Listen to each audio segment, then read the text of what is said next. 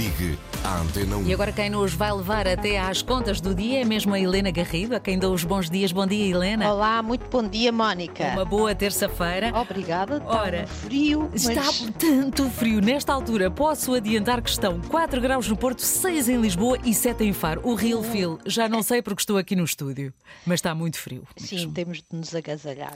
Temos uma boa notícia, queremos saber o que é que significa. Foi desconvocada a greve dos tripulantes eh, da TAP, que estava marcada agora para janeiro. Eh, Pergunto-lhe, Helena, o que é que pode significar este cancelamento?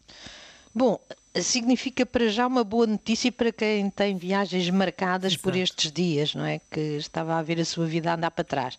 A, a greve dos, dos tripulantes estava marcada para eh, 25 a 31 de janeiro e, como a Mónica disse, foi cancelada depois de uma proposta, de uma nova proposta da administração da TAP ao Sindicato Nacional do Pessoal de Voo e da Aviação. É também um- uma boa notícia para a TAP, obviamente, e especialmente para a TAP, porque as pessoas podem escolher outras companhias, mas quem trabalha na TAP, se ficar sem o emprego é- é- e sem perspectivas de o seu emprego melhorar, é, é muito pior.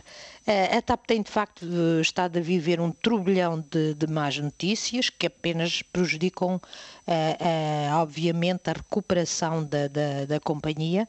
Eh, Depois do abalo provocado pela pandemia, a TAP tem de ser capaz de aproveitar a recuperação do setor, que ainda não atingiu os valores pré-pandemia, de acordo com os últimos dados da Associação Internacional de Transporte Aéreo. Esses dados indicam que o tráfego aéreo estava em novembro ainda a 75% dos valores de novembro de 2019, eh, quando eh, o último ano antes da, da pandemia. O, o- o cancelamento da greve, Mónica, pode também significar o início do fim do duríssimo plano de reestruturação que foi aplicado na Companhia Aérea Portuguesa e que incluiu cortes salariais da ordem dos 25%. Um dos compromissos eh, deste acordo, que permitiu eh, cancelar a greve, é eh, que a partir de 1 de março a redução remuneratória dos tais 25% eh, seja cancelada até a entrada em vigor do novo acordo de empresa. Há, em termos gerais, eh, compromissos de paz social que são fundamentais para qualquer empresa. Perante isto, é preciso que a administração comece igualmente a ter bom senso e a não cometer os erros que eh, cometeu no passado. Nós já falámos aqui algumas vezes sobre este tema. Eh, uma empresa que despediu, que despediu, que cortou salários, que recebeu mais de 3 mil milhões de euros de dinheiro dos contribuintes, mais concretamente 3.200 milhões de euros, tem de ter especial cuidado nas decisões que toma, porque gerir pode parecer que é só eh, contas de subtrair, as receitas, as despesas e vamos reduzir as despesas, minimizar as despesas ou os custos e eh, maximizar as receitas, mas não é isso, não é apenas uma, uma folha de Excel. Eh, é preciso avaliar os impactos das decisões e há decisões, como aquela de, de substituir a frota automóvel, que pode, eh, de facto, no Excel eh, traduzir-se em poupanças. Mas a reação da empresa, que é de facto um organismo e é feita de pessoas, a reação da empresa pode transformar essa, essa poupança num custo muito mais elevado do que, eh, do que anteriormente. E é esse bom senso que tem faltado à gestão da TAP.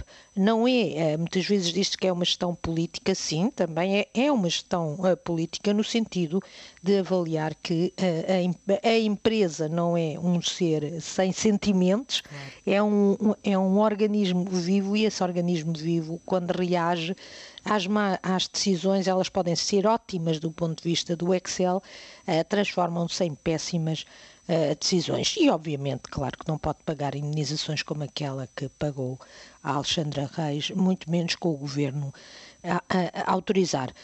Mónica, esperemos mesmo que o cancelamento desta greve marque o princípio do fim da parte mais dura da reestruturação, o início de uma fase de paz social e de bom senso na gestão, a olhar para a privatização depois de uma nacionalização que nunca devia ter acontecido. Um dos vários erros das reversões de António Costa, que agora ah, está a pagar mais de sete anos depois. Claro que sim, esperamos que sim, porque é um assunto que nos diz também respeito a todos. Claro.